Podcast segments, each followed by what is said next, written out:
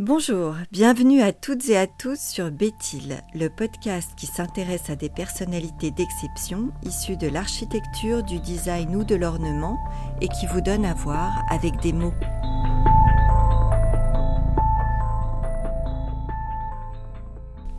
Sculpteur de formation, c'est dans le même esprit qu'il aborde le design de son Lockheed Lounge, faisant un peu abstraction du confort, même relatif, que l'on pourrait attendre d'une chaise longue.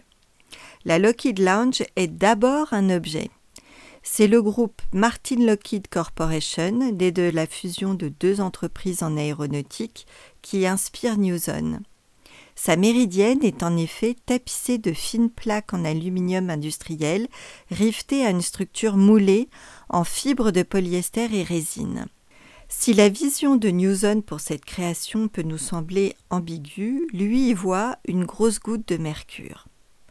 Il sera beaucoup plus précis sur le plan technique. Choix de l'aluminium plutôt qu'un alliage, car plus malléable, des rivets à tête plate, plus discrets et faciles à dissimuler, des jointures à la main et des contours parfaits. Enfin, des finitions haute couture qui requièrent jusqu'à six mois d'un travail méticuleux.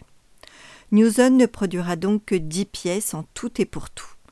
Rendu célèbre dès 1993 grâce à sa participation dans un clip de la chanteuse Madonna, ses prix s'envolent.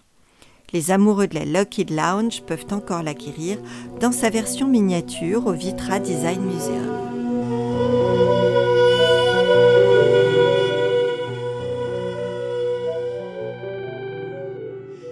Si ce podcast vous a plu, retrouvez-nous sur Instagram, béthil-du-8 podcast et partagez-le. À bientôt!